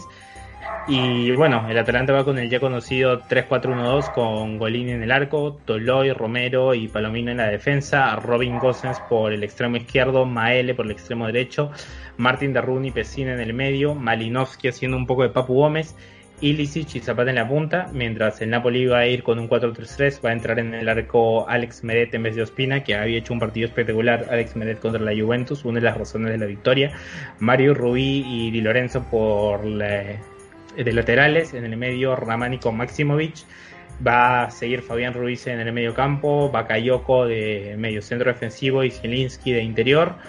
Elmas e Insigni por las bandas y Víctor Osimen este, de punta. Recordemos, eh, sobre todo luego veremos las bajas del Nápoles, que son bastantes. Creo que puede ser un partido definitorio para el equipo de Gennaro Gattuso. Recordemos que ambos tienen la misma cantidad de puntos, están quinto y sexto. Es un partido fundamental para las esperanzas de Champions League. Eh, el Atalanta viene una dinámica mucho más positiva. La semana la próxima semana se enfrentan a Real Madrid y veremos qué van. Creo que sobre todo algo que le está faltando al Nápoles es un poco esa conexión, esa solidez defensiva contra la Juventus mismo. La Juventus tuvo la chance más clara, pero Alex Meret se volvió el salvador. No van a poder siempre confiar en eso y sobre todo contra un equipo del Atalanta que sabemos que va a llegar mucho y que con Durban Zapata y Lisic arriba tienen un equipo muy goleador, uno de los equipos más goleadores de la Serie A y veremos cómo reaccionan. Creo que el Atalanta le puede dar una de las estocadas finales al equipo napolitano, al, equipo de, eh, al ex equipo de Armando Maradona. Así es, y además este quiero resaltar las la bajas, ¿no? Por parte del Atalanta tenemos simplemente una baja, el lateral que es Hatteboard, mientras que el Napoli parece, parece un hospital, al igual que el Liverpool, que tenemos a Isaac, a Mertens, a Dem, a Manolas, al mexicano Lozano, a Petaña, a David Ospina y a Politano. Todos son bajas, así que el equipo de Gennaro Gattuso lo tiene muy muy difícil el día de mañana contra el Atalanta, que es un equipo cuajado con esos pedazos goleadores que tenemos a, arriba en la punta a Illich, a Zapata eh, y, a, Muriel, ¿no? Muriel tiene 13 goles, Zapata tiene 8 goles, mientras que por parte del Napoli Lorenzo Insigne tiene 10 goles y Lozano tiene 9 goles, sabiendo de que Lozano está, está lesionado eh, ambos, ambos equipos tienen 40 puntos, eh, pero por diferencia de goles y por los partidos que se han jugado, el Napoli está ubicado en quinto puesto y en sexto puesto el Atalanta. El Atalanta si quiere seguir trepando y quiere estar en un puesto Champions, eh, tiene que salir a ganar mañana. Así que es un partido muy muy atractivo también. Sinceramente pienso que el Atalanta va a poder ganar tranquilamente y esto puede ser un declive para el equipo de Llanero Gatuso que hasta le podría costar el puesto al, al, entrenador napolitano, ¿no, Andrés? Sí, sobre todo eso. Son equipos que van a resultar realmente. Creo que el Napoli se puede ver eh, muy, muy afectado si es que el Atalanta. Y cuidado con la elección seria que le puede dar Atalanta al Nápoles. Y sobre todo va, a ser un partido en donde eh, creo que al Nápoles tener que buscar la victoria y bastantes espacios veremos el nivel que, que muestre Bakayoko, que desde esa sesión de, desde el Chelsea el Milan no ha mostrado un nivel mayor, a pesar que parecía que iba a ser el siguiente mediocampista que marca época.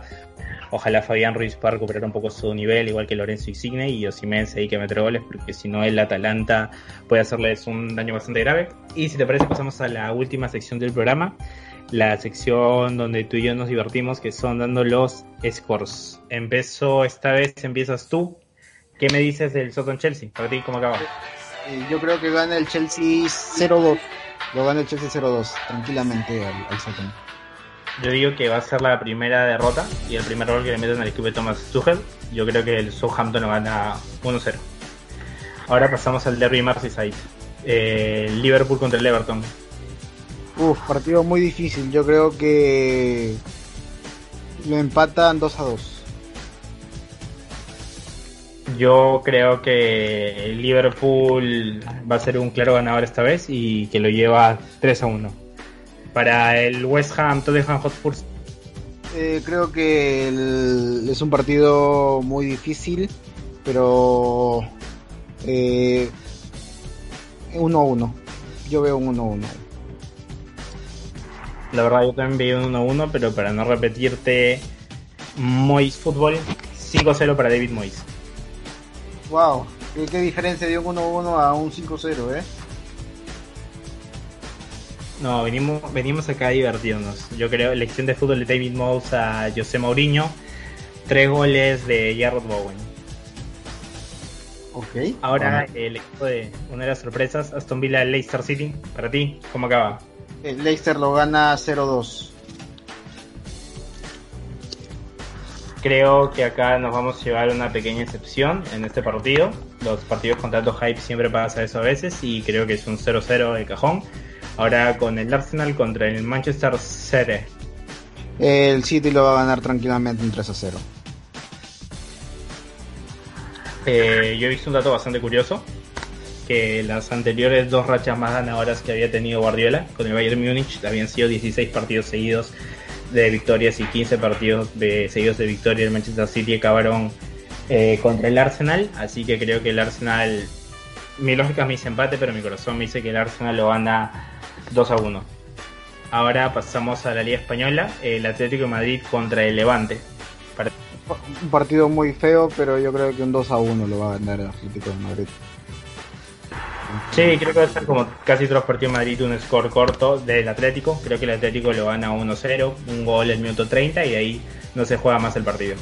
Ahora vamos al Real Valladolid contra Real Madrid, duelo de equipos reales. Eh, lo gana el Madrid un 3 a 1. Yo te diría que el Madrid lo gana también, pero un 1-0 tranquilo. Yo creo que gana, gana un. Ahora el. ¿Quieres que gane el Madrid o el Valladolid? Tú dijiste que ganabas el Madrid, yo también. Ok. Ahora vamos con el Barcelona-Cádiz, Andrés.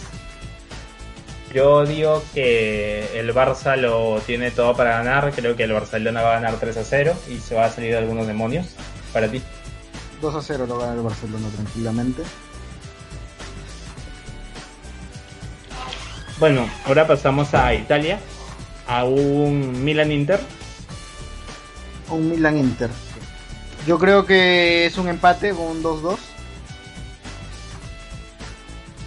Tú, Andrés, ¿qué piensas de este Milan Inter? Yo no puedo ir nunca en contra de mis equipos. Creo que el Milan lo gana 3 a 2. Lo gana 3 a 2.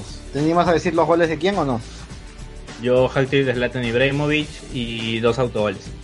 Ahora con el Atalanta-Nápoles, para ti, ¿cómo acaba el partido? Eh, el Atalanta lo gana 2 a 0. Yo honestamente creo que va a ser un partido un, un partido de dar la última estocada, creo que 4-0 para el Atalanta. Wow. Y bueno, con eso con eso acabamos, ¿no, Brian? Así es, ha sido una jornada eh, muy futbolera, una gran jornada de Champions, una, un primer partido de ida y se viene otro, otra jornada de Champions la próxima semana y este fin de semana con partidos muy atractivos, sobre todo que eh, hemos dicho que en la liga del calcio italiano aún no tenemos un campeón definido a comparación de tal vez la Premier que se enrumba al City a levantar nuevamente un título y, y en España un Atlético de Madrid que si bien es cierto ha regalado puntos en esta última fecha, uh, igual se encamina a ser el próximo campeón de la Liga Española. Sin embargo, en Italia justamente juegan los dos punteros. A ver cómo se define esto, ¿no? Va a ser una, uno, unos partidos emocionantes. No se olviden de seguirnos en redes sociales, en Instagram como fútbol.balcón y en Twitter, ¿cómo nos, encontramos, Andrés? como arroba balcón fútbol o con el nombre fútbol de balcón. El lunes tenemos otra vez Champions, así que veremos, veremos, veremos cómo, cómo va y muchas gracias por, por escucharnos y nada, un abrazo muy grande a todos. Eh, sabemos que son épocas difíciles, intentamos solo dar un, sacar tal vez una sonrisa, entretener un poco y nada, vivir el fútbol que es lo que más nos gusta. Así que un abrazo a la distancia, Brian, que te vaya bien este fin de semana mucha suerte en la dieta, mucha suerte en todo, así que nada, un abrazo gigante, mi amigo. Listo, Andrés, igualmente, un fuerte abrazo, agradecer a todas las personas que nos están escuchando, no se olviden de igual siempre estar cuidándose y sobre todo disfrutar el fútbol, ¿no? Que nos apasiona. Tú también, Andrés, no tomes mucho, come poco y nada, disfruta del buen fútbol que, que nos van a ofrecer estos cracks mundiales. Un fuerte abrazo y con nosotros será hasta este lunes que hablaremos de nuevo de la previa de Champions que se viene y algunos partidos también. Así que nos vemos. Chau, chau. Chao.